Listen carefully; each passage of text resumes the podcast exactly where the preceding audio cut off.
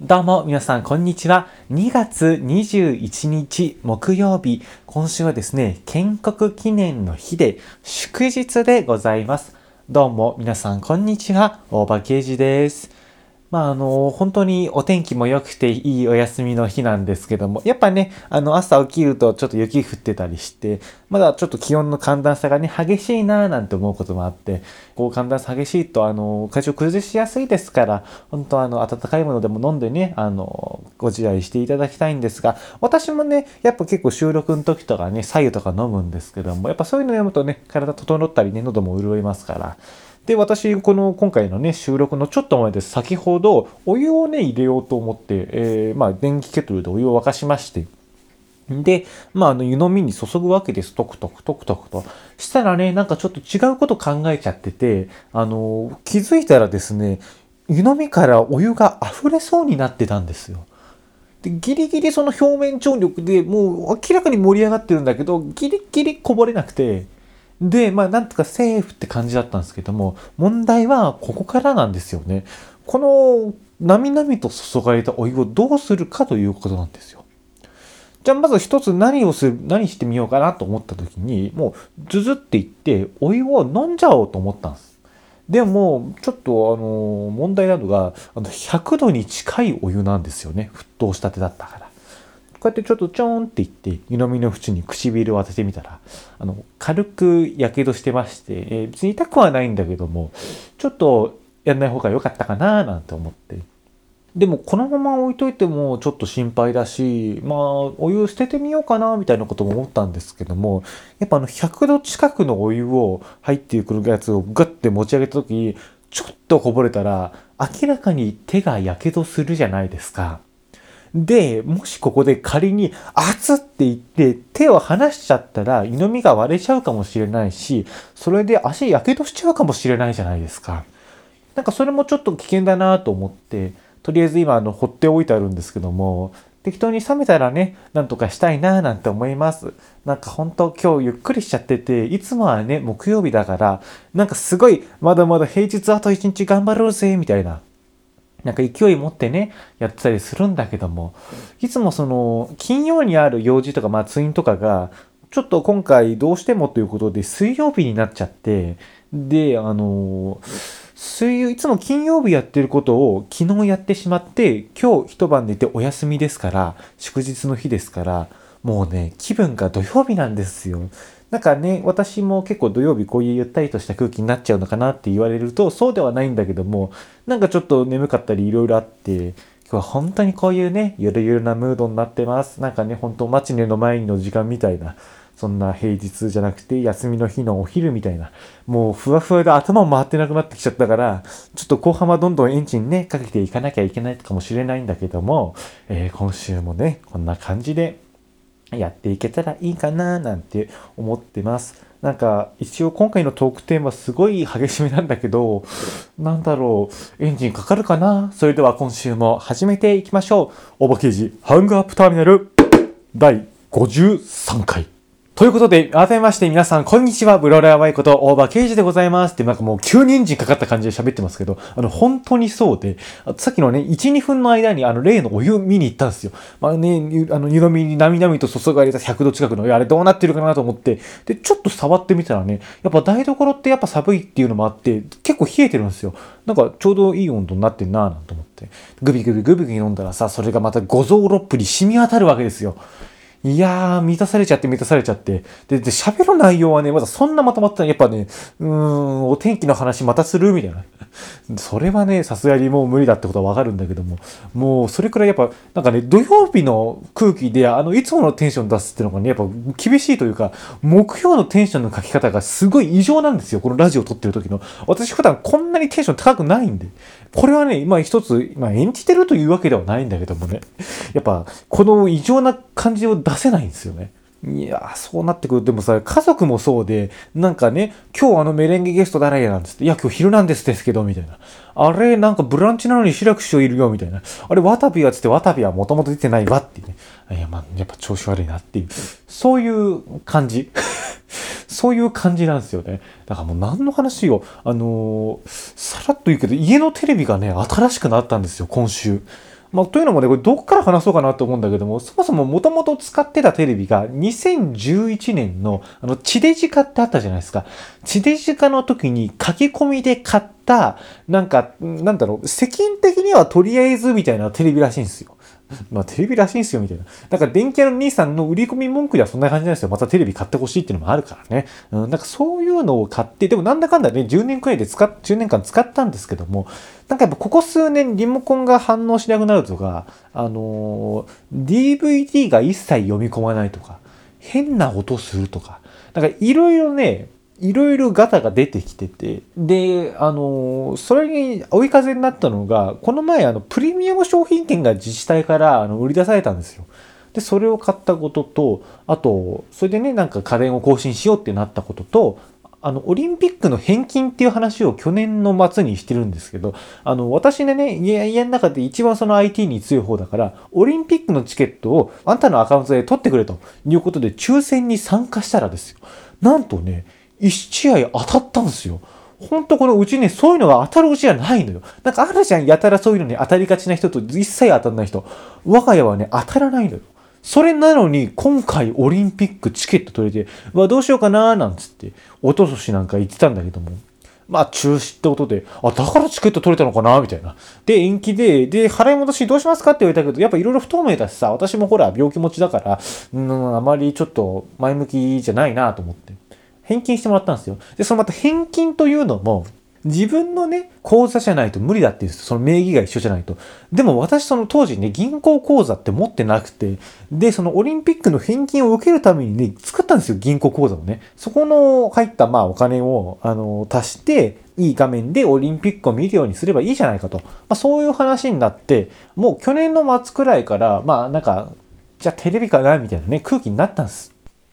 そうそう、そのオリンピックの返金っていうのもさ、私、11月の半ばの過ぎの、結構その締め切りギリギリのタイミングで返金作業お願いしますってやったんですよね。で、その時ホームページに書いてあったのが、12月の下旬から徐々に作業を始めていきますと。えー、で、なんかどんどん遅くなっていっちゃうかもしれませんけど、払い戻しますので、あのー、しばらくお待ちください。できない場合は、こちらからご連絡もいたしますので、えー、まあ遅くても焦らないでくださいみたいなことをね、いろいろ書いてあったわけですよ。だから私も正直、まあね、その前にいっぱいやってる人もいるしさ、12月中ってのは難しいんじゃないかなとなんとなく思って、で、まあ特に銀行に記帳しに行くようもなかったから、そのままほっといたんですけども、1月の半ばに、まあそろそろ入ってるかなと思って、一応見に行ってみようと思って記帳してみたら、あの、ちゃんと入ったんですけども、意外と早くて12月の20日過ぎくらいだったかな。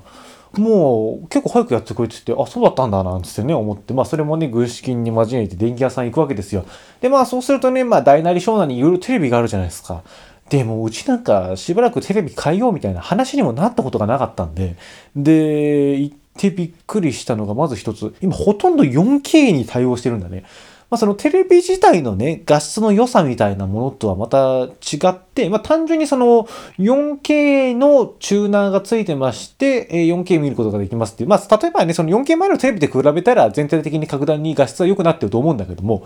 まあ、その 4K の中でも、もう、なんだろう、ピンキリであるみたいな感じで。あ、そっか、じゃあもう今 4K 見れるのが普通なんだみたいな。あともう一つは、ほとんど8割くらいというか、まあ、あの、大きければ大きくなるほど、ほとんど今ネットと繋がれるんだね。もううちもね、ちょっとネット繋がれるのにしようかなってことはね、なんとなく思ったんで、まあ、どういうのがね、ネット繋がるんだろうなんて見たけど、まあ大体その、ほとんど繋げられるっていう。ただ、その、なんだっけ、えー、Android TV みたいに全体的にね、何でも繋げられるものもあれば、Chromecast とかもそうか。Chromecast は別になるのがよくわかんないんだけど、まあ、あの、まあ、ABEMA、TVer、えー、その辺なんか結構サービスがね、限定されてるのもあったりして。まあ、そこら辺はね、普段使ってるのがあればいいかなっていう。と、まあ、特に YouTube と Amazon プライムと、まあ、入ってればいいかなみたいな。まあ、アメパ TV もそんな見ないかなみたいな。まあ、そういう感じで、まあ、いろいろふらふら見て、店員さん捕まえてね、いろいろ話聞いてったら、今、ね、はじめ、うちはあんまその、なんだろう、今が広い感じじゃないですよね。えっ、ー、とね、テレビの距離感がね、なんて言ってんだけど、サザエさんの今のテレビくらいの距離感なんですよ。なんか、よくね、ソファーが置いてあってさ、リビングみたいになって、なんか、でーんっていう大きいテレビがなんか壁から吊るされてるような、なんか、うん、まあ、本当にそういう人もいるし、なんか私はちょっとセットみたいな感じに思えちゃうんだけど、まあそういう人もね、いるじゃないですか。うちはそうじゃないんですよね。えー、なんかテレビ台みたいなとこにボーンつって、なんとなくその、見るみたいな感じなんで。あんまり大きくない方がいいかなと思ったんですけども、やっぱ今のテレビ画質がいいから、なんだろう、近くても疲れないですよみたいな感じで言われたりもして。じゃあ今、もともと使ったテレビが32型なんですけど、32よりも大きいのにしようかななんつって、まあいろいろね、相談してって。で、まあもうちょっとまた一歩詳しくね、踏み込んでって、じゃあ全体的に予算を見てみたいな感じになった時に、レコーダーあるじゃないですか、下の機械のやつ。で、下の機械のやつってどういうのがいいですかねみたいに言ったらびっくりしたのが、今レコーダーっていらないんだね。まあ、そのテレビにもよるんだけども、今そのテレビの中に録画機能とかそういうのがあって、単純にそのパソコンとかでも使われるハードディスクあるじゃないですか。テレビにハードディスクを直につなげばいいって言うんですよ。しかもそれも一つじゃなくていくつもつけられると。まあそれはもしかしたら前のテレビでもね、いけんのかもしれないけど、あ、そうなんだ、レコーダーいらないんだって。予約とかも全部このテレビのね、あの、番組表でやるから、リモコンも一つだし、その DVD とか見たい場合は、その DVD の、あの、読み込む機械を買えばいいですって。したらその DVD 読み込む機械も、あの、今、DVD もブルーレイも全部読み込めるんだね。びっくりした。やっぱ DVD は DVD 用、ブルーレイはブルーレイ用だとてっきり思ったわけど、もう全然その、機械がなかったから。ずっと DVD でやってきてるからさ、ブルーレイは、あの、うちないんでみたいなずっとそういう感じだったから、それもびっくりしたのよ。え？一つの機械でどっちも読み込めるんだだから、ディスクがもういらないって、ただ、その場合ダビングができないって言ったのかなうん。まあ、これだったらみたいな感じだけどね。えー、だから、その一つのね、レコーダーが割と結構今お高かったりするじゃないですか。あ、なんかレコーダー高いななんて言ってたけども、レコーダーがいらないってなると、あ、そうなんだって。じゃあもうちょっとテレビ良くしてもいいかなみたいな感じになるじゃないですか。まあ結局さ、そのメーカーが競合してるわけじゃないからさ、どっちもブランド一緒だしさ、まあ会社的な問題はないんだと思うんだけども、だからそういう時代なんだと思ってね。あとなんか今のテレビってなんかスマホでっかくしてみたいな感じじゃん。なんか全部画面みたいな、なんかすっごいしっかりとした縁がないじゃないですか。で、薄くなっていってるしね、ほんと、すっごい進化してんな、みたいな。例えばその番組を最初から見るみたいなこともできたり、なんかすごい電気屋行ってびっくりしちゃって。じゃあなんかどうしようかなと思ってね。一応母と私で見に行ってるけど、まあ父もにも相談しなきゃいけないっていうことで電話して、ねえ、こういうテレビにしようと思うんだけどって言ったら、あの 4K いらないからもっといいのないみたいな。で、4K しかないんだってもう、みんなその電気屋の経験がないからさ、全然テレビに誰も最近興味持ってないから、もう全然知らないわけよ。本当に。だからもう時代が 4K だから高くなるとかさ、ブルーレイだから高くなるとかさ、ネットに繋げられるから高くなるとかもう時代じゃないんだよね。もうそれがニューノーマルになっちゃってるんだよね。だからもう本当に驚きで、で、まあいろいろね、相談してって、で、やっぱその店員さんも結構あの、そこで価格、こんな感じどうでしょうかみたいなまああの、よくやっていただいて、まあ気前よくやっていただいてね。で、まあ本当はさ、まあ結構いろんなお店見たりすることもあるけど、こういうご時世だし、やっぱね、なんかいろいろポイントとかのことを計算しても、そこで買うのがお得だなってなって、で、じゃあその場で、じゃあこれにしようかなみたいな感じで、当日はそのお話しして、で、ディスクというかそのハードディスクと、あの、レコーダーだけお持ち帰りで、みたいな感じ。だ家になぜか知らないけどハードディスクとレコーダーだけあるみたいな。でもレコーダー前のテレビにつなげてみたらなんかいろいろ見れて、初めからこうしとけばよかったのかもしれないみたいな。あの、本当もういろいろね、驚く場所がね、いっぱいあって。で、うちに帰って思ったこととかに、こういうの選んできたよって話したらもうびっくりっすよ、みたいな。ね、なんかもうなんかみんなワクワクしてて、まあ私は、まあいろいろね見てきてるから、うん、これが来るんだなって感じだけどさ、まあその言ってない人たちはもう想像だからさ、余計ワクワクしちゃったりしてね。まあ、もうちょっとなんだろう。でもさ、電気屋の受け売り話してもここでしょうがないからさ、まあ、もう次の話進むけどさ、もう今、今のテレビはほんとすごいっていうね、えー、それだけなんだけども、まあ、その日からに届いたのが2週間後くらいなんですよ。まあ、すぐ来るのも別に良かったんだけども、だからいろいろ忙しかったりしたりさ、やっぱ電気屋さんが運んできてくれるからさ、ちょっと部屋きれいにしとかなきゃいけないとかもいろいろあるからさ、それで来たのが先週の金曜っすよ。もう設置も簡単なんだね。いや、ほんとすごい時間かかると思ったし、私ももうちょっと覚悟したんだよ。なんかいろんな線もあるからさ、あー、なんか複雑なのかななんて思って。そしたら電気屋さんがパーッと来てパーッと置いて、あ、これがディスクね、はいはい、これがここね、はいはい、つって、コンセントここね、はいはい、つって。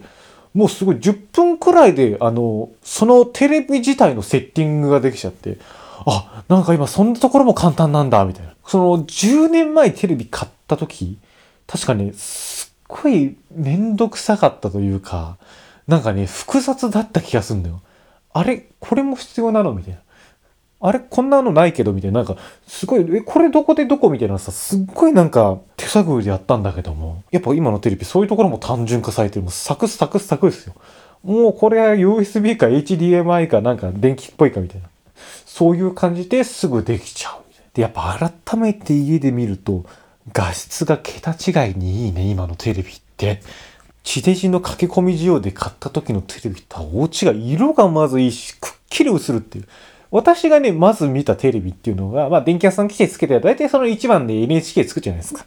ちょうどあの国会中継やったんで、国会中継、まずパッて映ったんですけども、やっぱりあの、菅さんの頭の感じ、よく見える明瞭だっていうね。それでもやっぱり真実をあの明かすにはちょっと難しかったんだけども、もうそれでも画質がすごいみたいな。それで、なんかいろいろやっぱ設定があるじゃないですか。ちっちゃいながら。でもやっぱそれも簡単なんですよ。あと今ね、その、全録ってあるじゃないですか。1週間前の番組まで全部見られますみたいな。でもうちの場合その、3日間くらいだったかな。時間を選んで、そのやっぱそのハードディスクの容量なんですよ。だから、ゴールデン時間帯ですね。あの、7時とか夜だけだったら、あの、何日分でもいいんだけども、例えば1日中撮るとしたらもっとその、期間が短くなるぞ、みたいな感じで。で、うちもどんな感じがいいかな、みたいな調整して、まあ、結局ね、3日くらいの薄いたんだけども、3テラだったかな？うん、3テラの場合、1日1、2、3時間と、えー、っと、まあ何時間だったかな？うん。だかそこら辺ね、調整はあるんだけども、それ設定したりするのもすごいやっぱ、あの、カスタムでできるんですよ。例えば、午前中のお昼のね、ワイドショーやってる時間帯は撮らなくていいけど、朝ドラの再放送の見逃しだけはしときたいみたいに思ってれば、例えばその0時台だけみたいな、0時台 NHK みたいな。だかそういうこともできたりして。それもね、やっぱすごい複雑なようで簡単なんですよね。うん。で、じゃあちょっと民放何やってるかなと思って、いきなり民放変えたら、あの夢グループが CM やってるって。もう我が家のテレビの民放一発目が石田社長っていうね。まあなんか縁を感じるんだけどもやってたりして。でまあねいろいろ見ててじゃあ次ちょっとネットつなごうみたいな。でなんかねネット関係で見れたのが ABEMATV と YouTube と、えー、Amazon プライム。それとあのお金を課金するのであれば Hulu、Netflix、ダゾンとかも来たのかな？うん。だからリモコンにもね、入ってるんだけども、まあ自分のね、アカウントがあってするものだけその、つなげたりして。で、まず YouTube ちょっとどんな感じになってんだろうと思って、YouTube つけたら、わあ、まあちゃんと大画面で YouTube 映るって。まあ当たり前なんだけど。で、まあでも YouTube 開いたはいいけどさ、私普段 YouTube 見る習慣が全くないのよ。だから、うわ、せっかく大画面だし、ちょっと試しに何か見てみようって思った時に、何も思いつかない。何がいいかなみたいな感じになっちゃって。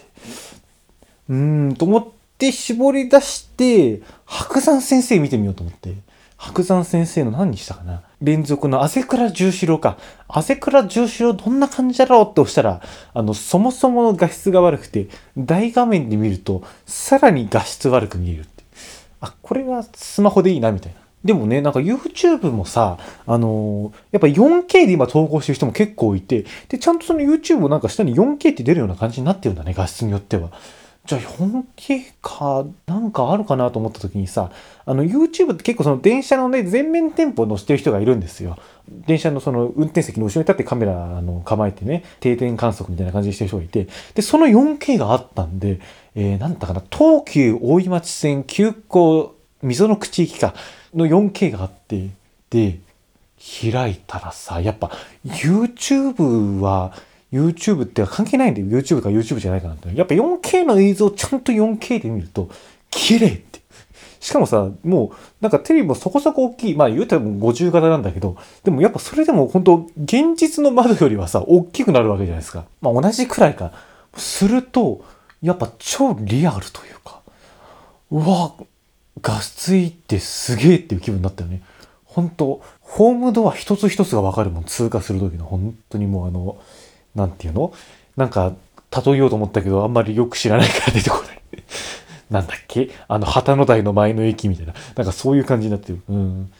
やっぱ、とりあえずすごかったんですよ。なんか緑が丘のとこぐわーって抜けて、あの山登って自由が丘入るところ。いやー、合ってないと思う。それでさ、まあいろいろまあまあ見てみようと思うわけじゃないですか。次、Amazon プライムのアカウント設定しなきゃいけない。つってまあ Amazon プライムでやったんだけど、あれ Amazon プライムをさ、あれテレビで設定するのかと思ったらログインをね、アカウント入れて、で、まあパスワード入力してみたいな、なんか、リモコンでパシパシパシってめんどくせえなみたいなこと思ったら、いや違うんだね、今の時代。そのテレビにコードが表示されるんですよ。で、それをスマホの Amazon プライムの、その、なんかあるんですよ。このコードを入力するってページが。で、そこで入力すると、連携って。あ、簡単ねーって感じでバッと。で、Amazon プライムをなんか見てみようと思って、で、何がいいかなと思ったんだけど、やっぱ普段 Amazon プライム見る癖がないし、あんまその、なかなか映画見てもしょうがないし、あくまで映るかどうかの確認だから、なんかいいのないのかなと思った時に、モルカー見るかと思って。で、そのモルカーってあの、なんか、モルカーらしいんですよ。モルモットカーの、なんかアニメーションらしいんだけど、数日前に友人から LINE で、ちょっと見てみろみたいなのが来てたんですよ。じゃあまた時間の時に見るわ、みたいな感じで、まあ YouTube 見る習慣もないんで返信しといたら、なんかあれ、1週間だけ無料みたいで、いきなり第5話みたいになってて、あ、どうしようかなと思ったら Amazon プライムで見れると。それをふと思い出して、そうだな、じゃあ Amazon プライムでせっかくだし、モルカー見てみるかと思って、モルカーって検索して見てみたんだけど、あれ何なのって。でツイッターでなんとなくその存在は知ったんだよ、モルカーの。なんか、モルモットのカーなんだな、みたいな。見てみたけど、なんだな、あの人間が愚かな感じ。まあ、我が家の Amazon プライム一発目はモルカーになったんだけど、もう、モルカーの表現が何とも何者にも変え難い。あの、とにかくね、可愛いとか可愛くないとかそういう次元じゃないんだよ。モルカーは概念だから。もうね、この世の全てを超越したモルモットのカーが見れますので、まあ、皆さんもね、YouTube で1週間は無料で見れるらしいんです、最新話が。これはなんか、映画も見てみたくなるわなってことで、モルカーを見ながら思って。ほんと今でもなんかよくわかんないんだよね。感想をね、返してないんだよ。モルカーの表現って何が正解なんですか？それでね、まあ夕方になるとね、妹、弟が帰ってくるので、これ見てどんな反応するのかなってすごいあの気になるし楽しみだったんだけど、私ちょっとあの夕方出かける用があったんで、あの、ファーストインプレッションはね、見れなかったんだけども、やっぱ帰ってきてもね、何度見てもでかいから、やっぱすごいすごいみたいな感じで、うわーって言うと、金曜だから私帰ってきた時、で、その後何見たっけ？あれか。あの、ざわつくとか見たのか。うわー、一茂義泉久子がでかいって。もうそういう驚きよ。さらにね、やっぱ妹、弟になってくると、やっぱすごい YouTube に見られてるわけですよ。例えば弟だったらゲーム実況とか、あとサッカーが好きなんで、サッカーのね、動画見たりするんだけども、サッカーはまあテレビでもやったりするんだけどね、やっぱ球の動きとかが、やっぱ分かりやすいとか、うん、まあそれやっぱ全然違いますから、弟はもうこういう言葉を残しました。この数時間で我が家の時代が10年進んだと。もうそれくらい我が家的にはインパクトがある。妹はジャニーズアイドルのスノーマンが好きなんですよ。で、そのアイドルを見るのもやっぱすごい好きなんだけども、そのね、ミュージックビデオとかも今、あの、公式で YouTube に上げてるんですよ。それを見て、なんとなく、あの、一緒に踊るみたいな。やっぱずっとね、座って勉強してるとどうしても体凝っちゃうから、ちょうどいいらしいんですよ。その、なんとなくダンス踊るのが。だからね、その、すごい踊れるわけじゃないんだけども、普通に今までなんか、クイクイクニクニやってるだけだから。まあ、あの、そんな大したダンスではないんだけども、やっぱね、全然足の動きとかが見やすいんだよ。もう、しかも大画面でしょ？だから動きも分かりやすいし、キレッキレでいつもより踊ったりしてね。わあ、なんか、やっぱ近代ってすごいなーなんて思ったりねして、い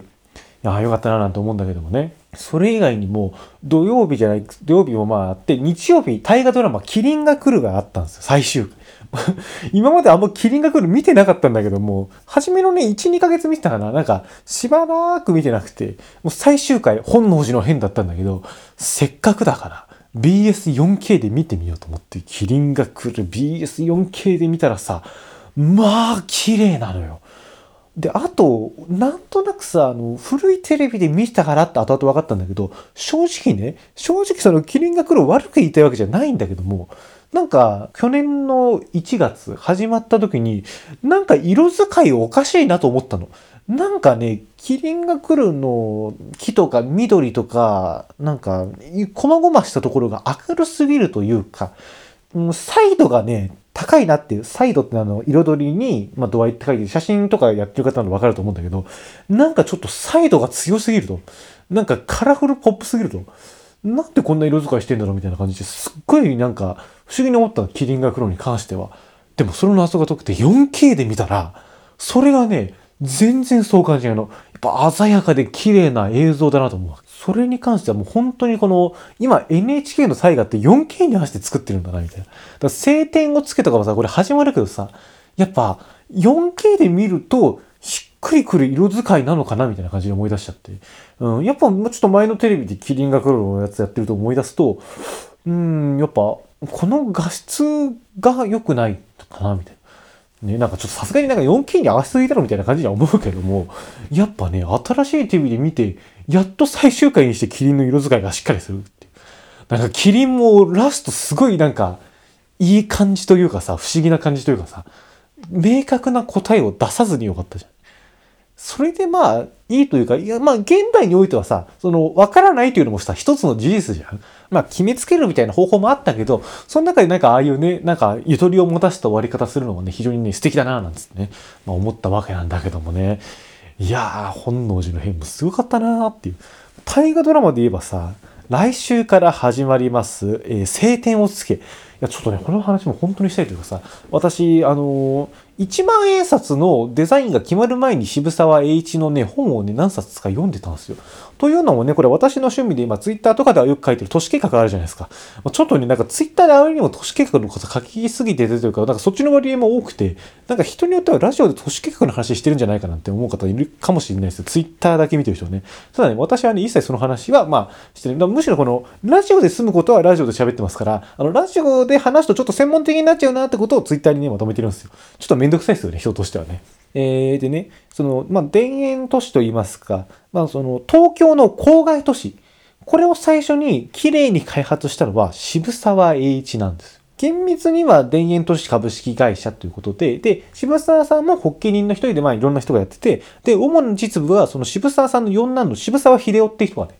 やってるんです。で、結構東急電鉄の創始者の後藤啓太さんとかもいろいろ絡まってくるから、ちょっとやっぱ渋沢栄一も、この何、噛んどいた方が面白いなと思って、で、まあ、あの、渋沢栄一の本を読もうと思ったのが、逆算して考えると、これ2018年の冬くらいだったと思うんです。まあ、田園都市っていうのもね、今東急田園都市線って言って、渋谷から、まあ、世田谷区池尻で、えー、双子玉川、多摩プラザ、で、長津田、大和市中央林間っていう路線があるんですけども、その当初の田園都市っていうのはまたちょっと違う場所で、奥沢とか千足池とかっていう、東急目黒線の沿線なんですよね。えー、まあ皆さん本当聞き慣れない地名かと思いますが、私も東京の人じゃないので、なんとなくなんか路線図であの辺だなってなってる感じなんですけども、まあ全然その今で言ったらほぼ都心じゃんぐらいの場所でね、それからどんどんドーナツ状に広がっていったんで、この話もね、まあ、知りたいなと思って、小説を読んだんですよ、渋沢栄一の。誰、誰だったかな？なんか図書館で借りて読んだんで、今ちょっとね、図書館で調べてみたんですけど、やっぱり渋沢栄一を書いた小説っていくつもあるんで、あれ何だったっけってことはもうすっかり思い出せないんですけども、道門先生だったかなまあなんか読んで、で、その流れで論語とそろばんっていうその渋沢さんがね、書いた、まあビジネス書ですよ。小説とかじゃない。なんかうちでもさ、あの、論語とそろばん読んだんだけど、なんつった時に、それって映画化されてんのみたいに母が聞いてきて、だからそれは違う、小説じゃないんって。なんて言ったらいいんだろうな、その、ホリエモンだったら頭に来てもバカと戦うなみたいな。それと一緒にするのはちょっとあまりにも失礼なんだけど、小説じゃないんですよね。えー、なんかそういう本があって、それもなんか読んで、はあはあ、なるほどな、みたいな感じになった気はするんだけどもね。えー、論語とそれはすごいなんかためになったというか、やっぱ経営哲学みたいなものがね、書いてあって面白いなと思ったんだけど、なんせ読んだのがもう3年くらい前になるんで、思い出せない思い出せない。失礼ながら全く思い出せないんだよ。で、あの、小説の方に関してはね、やっぱ、ちょっとあまりこの晴天をつけのネタバレになっちゃうから、いろいろ言えないんだけども、渋沢先生って、いろんなことのタイミングが絶妙なんですよ。明治維新だったりとか、あのー、そういう細々した時に、なんかやっぱりね、人と違うというか、数奇な運命だなって。だから本当事実だけでもドラマティックなところがあるんですよ。だからこれはぜひともね、ドラマ化してほしいななんて思ったら、え、1万円札になるっていう。わあ、すっごい、なんか読んどいてよかったわ。えー、渋沢先生も読んだばっかりだったのに、みたいな感じになって。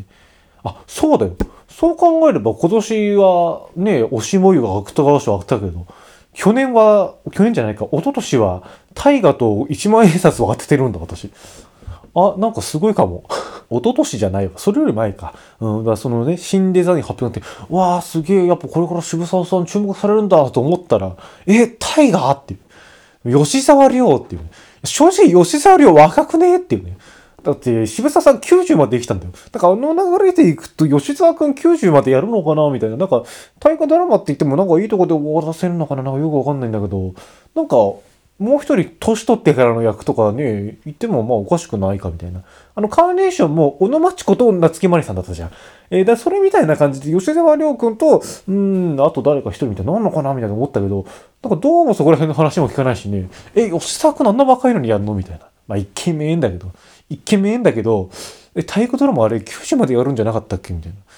ね、どうするんだろう。それは、いや、ほんと気になってるとこなんだけどもね。えー、っと、晴天をつけの方の話突っ込むか。そうするとね、脚本があの、大森美香さんっていう先生で、朝が来たらね、いや、朝が来たもね、本当面白かったの覚えてるよ。うん。我が家ではだから、えー、カーネーションと朝が来たと、うん、ごちそうさんと、あと大阪で印象残ってるなんだっけ？先週なんか一つあげたけど、やっぱね、あの、大阪四天王に上がる。朝が来たわ。やっぱ面白かったっていう思いをすごい覚えてる。やっぱテンポが速かったもんね。で、またさ、時代は幕末じゃない？大森先生。で、すごい楽しみなんだけどさ、あの、五代友厚っていうその、西の渋沢栄一というか、またちょっとその、関西で幕末からあの、経済界、明治維新になっていくときに、近代のこの仕組みを作ってくる人がいたの。五代友厚っていう。その人が、ディーン・藤岡さんがやったんだけど、今回、晴天をつけても、ディーン・藤岡さんがいるってことで、我が家でも、もう、ディーン様がまた五代さんやってるの見れるという、非常にね、熱い展開になってるけどね、また幕末から明治っていうね、非常に面白い時代ではありますから、でも結構ほんと渋沢先生長生きだし、このロングとソロ版じゃないわ、あの、田園都市をね、日本に持ってきたのも大正7年ですから、もう結構あの、幕末から始まりますけども、近代社会、あの、できていくとこが描かれますので、非常にね、そこもね、見どころかななんてこと思ってます。いやー、本当に渋沢先生はすごい。とにかくすごい。やっぱね、その努力みたいなものもあるかもしれないんだけど、運がね、やっぱ人と違うんだっていう。その、なんてやっぱね、大河のネタバレしないように言うと珍しいんだよね。全然さ、その大河やるって予定じゃなかったらベラベラ喋っていいんだけどさ、大河になるって言うとやっぱ、そうだね、やっぱやめといた方がいいかなみたいな。なんかそのシーンがあったら喋ってもいいかもしれないけどね。えー、ということでね、晴天をつけも非常に楽しみにしております。え渋沢先生もね、本当にあの、すごい方なんで、ぜひとも注目していただければなんです。すごい人じゃなければ大河なんかならねえっつうのってというわけでね、今週もね、あの、そろそろ終わりのお時間となってまいりました。今週はなんかすごいふわふわっとした話と、もうテレビの説明をして終わるというね、まあ非常にまったりとした回なんですけども、本当なんかこういう発信者としてはさ、やっぱみんなが祝日とかさ、休みの時にさ、なんか盛り上げたいみたいなさ、すっごいその、願いみたいのをさ、芽生えてくるわけなんだけどもさ、なんかやっぱ、やっぱこうやって自分がまだ丸くなっちゃう感じさ、ダメだよね。なんかエンターテイナーとしては。そんなガチガチのエンターテイナーじゃないけどさ、もうちょっとなんか、もうちょっと、もうちょっと次の祝日は熱くなれるように頑張りたいんだけど、やっぱね、私もその、通院がさ、いろいろ多いとさ、祝日ってさ、どうも病院が開かないじゃないですか。そうなってくると、やっぱ、いろいろめんどくさくなってくるっていうと失礼な時もあるけど、いろいろね、予定組むのがね、大変だったりしてね、まあ、木曜日がね、あの、こうだったらね、全然、あの、逆にラジオを撮る上ではいいんだけども。いやー、というわけで、本当綺麗な画面でオリンピック見たいですよ。うん。まあ、東京オリンピック本当どうなるかわかんないですからね。もう今、あの、名だたる各各の選手を、あのー、差し置いて、森会長すっごい綺麗な合戦連日見てますから、いや、なんかね、森さんの顔がはっきり見える、あの、このご時世なんですけども。まあ、ほんとほんと、あの発言に対してもさ、いろいろ言いたいことあるけど、もうあんなの老若男女関係なく平等に、まあ、批判できる内容じゃないですか。そんなテレビでさ、どれだけその、学歴がある人がさ、あの発言良くないって言ってもさ、別に、そんな大して頭が良くない私みたいな人でもあの発言は良くないって言いますからね。うんもう、あれはね、あれは本当に平等な、あの、平等なターゲットって言っちゃうと、なんかさ、その、仮にさ、私が森さんのことを擁護したら、そんな気は1ミリもないですよ。森さんを擁護した時に、それは私も一つの平等の意見として受け入れられるんですかっていうと、またちょっとそういうのも違う問題だったりして、まあ、ああいう問題語るのはね、ちょっと難しいんでね、まあ、こういとこだと思うんだけどもね、うん。まあ、とにかくね、えー、画質が良くなったんで。まあ、ただね、それで世の中のね、いろんなものが見渡せるようになったかって言われるとね、まあ、そうじゃないなっていうね、感じはいたしますみたいな。こんなうまい話で終わらせる感じはなかったんですが、えー、今日のおばけ市半額ターミナル失礼させていただいた、失礼させていただきたいと思います。すごい簡単。それでは今週ここまで。さようなら。